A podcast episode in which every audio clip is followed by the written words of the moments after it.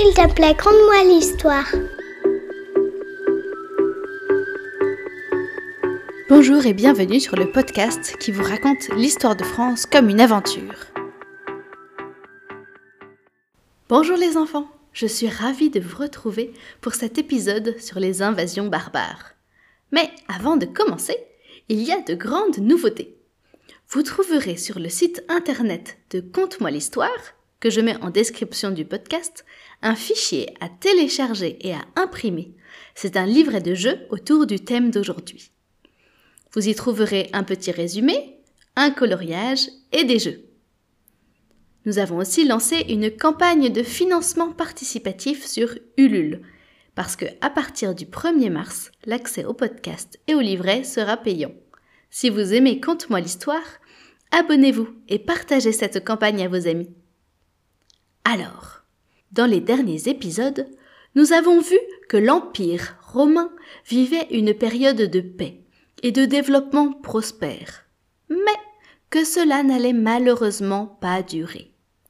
Eh oui, que veux-tu? Notre pays semble attirer beaucoup de monde, et dès les années 300, des peuples étrangers à l'Empire ont commencé à vouloir s'y installer. Ce sont ce que l'on appelle les invasions barbares. Barbares Ils étaient très méchants? Oui et non. Enfin, enfin, pas tous. Les Grecs et les Latins appellent barbares tous les peuples qui ne parlent pas leur langue et habitent en dehors de leur domination. Dans notre vocabulaire aujourd'hui, barbare, c'est devenu un mot qui a une connotation de terreur. Mais un certain nombre de ces peuples se sont installés de manière pacifique. Les Germains, par exemple, qui habitaient en Allemagne actuelle, ont été autorisés à s'installer dans des régions peu peuplées de l'Est de la Gaule pour les défendre et les cultiver. Ah oui, ça va alors. Mais comme tu m'as dit que la paix n'allait pas durer, je crois que la suite va être moins calme. Effectivement, cet immense empire romain est très difficile à contrôler et à défendre. Il faut dire que le téléphone, le train, la voiture n'existent pas donc les communications sont très lentes. La richesse de la Gaule attire d'autres peuples, comme les Francs, les Alamans, les Burgondes, les Visigoths. Ils y font des raids dévastateurs, qui poussent les Gallo-Romains à se réfugier dans les campagnes, dans des villas entourées de remparts. Mais les plus terribles d'entre tous, tu les connais peut-être, ce sont les Huns avec leur chef Attila. Au 5e siècle, dans les années 400, ces cavaliers sauvages venus d'Asie ont déferlé vers l'ouest.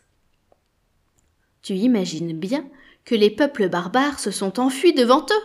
Mais où aller? Pas vers l'est. Attila arrive par là. Au nord et au sud, il y a la mer. Alors, il ne reste plus que l'ouest, et donc l'Empire romain, la Gaule, l'Angleterre, l'Italie et l'Espagne actuelle. Mais après, ils vont être bloqués par l'océan chez nous aussi. Ce n'est pas une solution si tout le monde vient s'installer dans un coin. En fait, ils s'installent plus ou moins pacifiquement en Gaule, en se répartissant le territoire. Les Visigoths s'installent au sud-ouest en échange de la promesse de combattre aux côtés des Romains. Les Burgondes reçoivent l'Est, vers le Jura, et les Francs établissent leur royaume au nord de la Gaule. En Europe, d'autres peuples barbares s'installent également. Les Anglos et les Saxons prennent la Bretagne et l'Angleterre grâce à leurs bateaux, et les Vandales se fixent en Afrique du Nord. Alors l'Empire romain est en mille morceaux? Eh oui, et pour couronner le tout, en 410, les Visigoths ont réussi à rentrer dans Rome, cette ville éternelle où aucun ennemi n'était rentré depuis 800 ans. Ils la pillent, mais elle n'est pas détruite, et continue à vivre, comme le siège de l'Église chrétienne, sous la protection du pape. Et Attila, pendant ce temps, il en est où? Ah, Attila. Ce qui devait arriver arriva.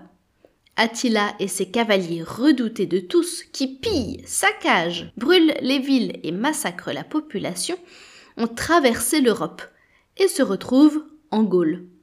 On les appelle fléaux de Dieu, et on dit que là où Attila passe, l'herbe ne repousse jamais. Alors autant te dire que les gens sont terrifiés. Les Huns ravagent les villes de Metz, Reims et Chalon et s'approchent de Paris. À cette époque, Paris n'est qu'un gros bourg autour de l'île de la Cité, là où il y a maintenant Notre-Dame. Mais ses habitants ont tellement peur qu'ils sont prêts à se jeter dans la Seine pour échapper à Attila. Heureusement, on raconte que Geneviève, une chrétienne connue pour sa vertu, réussit à les réunir pour prier et les convainc de rester pour défendre leur ville. Finalement, les Huns n'attaquent pas Paris, et ce sont ceux qui ont fui qui ont été tués sur la route. En signe de reconnaissance, Sainte Geneviève est devenue la sainte patronne de Paris. Tu peux d'ailleurs voir une immense statue d'elle sur le pont de la Tournelle qui relie l'île Saint-Louis à Paris. Bon, mais comme nous ne sommes pas des uns, il semblerait que l'histoire va quand même bien se terminer. Effectivement, les habitants de la Gaule et les Germains se sont tous alliés pour combattre les Huns, et près de Troyes, en 451, ils ont remporté la victoire des champs cataloniques contre Attila. Il est alors obligé de battre en retraite, et son empire va s'éteindre avec sa mort. Ouf Il ne reste plus que les Germains, qui vont s'emparer de Rome. Et c'est alors, en 476, la chute de l'Empire romain d'Occident. Une nouvelle société apparaît, un mélange entre les vainqueurs et les vaincus. On y parle un latin très déformé, l'habitude de construire en pierre disparaît peu à peu, et l'administration romaine aussi. Mais pourquoi as-tu parlé de l'Empire romain d'Occident? Il y en a un autre? Oui, en fait, pour mieux se défendre, l'Empire romain a décidé de se couper en deux. Il y a donc l'Empire romain d'Occident, qui comporte toute la partie de l'Empire romain à l'ouest de la Grèce, et l'Empire romain d'Orient avec tout ce qui est à l'est. Et voilà, avec la fin de l'Empire romain, on arrive à la fin de l'Antiquité et au début du Moyen Âge. Bientôt, bientôt. Mais tu sais, la transformation n'a pas été immédiate. On va voir d'abord comment le royaume de France s'est petit à petit formé. Je vous donne donc rendez-vous la semaine prochaine pour un épisode dans lequel nous parlerons du premier roi du territoire français. N'oubliez pas d'aller télécharger le livret de jeu qui va avec cet épisode et de vous abonner sur la campagne Ulule pour continuer à recevoir le podcast à partir du mois de mars. À bientôt! Cet épisode a été conçu et enregistré par Marie de Frias pour Conte-moi l'histoire. Retrouvez-nous sur les pages Facebook et Instagram Conte-moi l'histoire, podcast vivant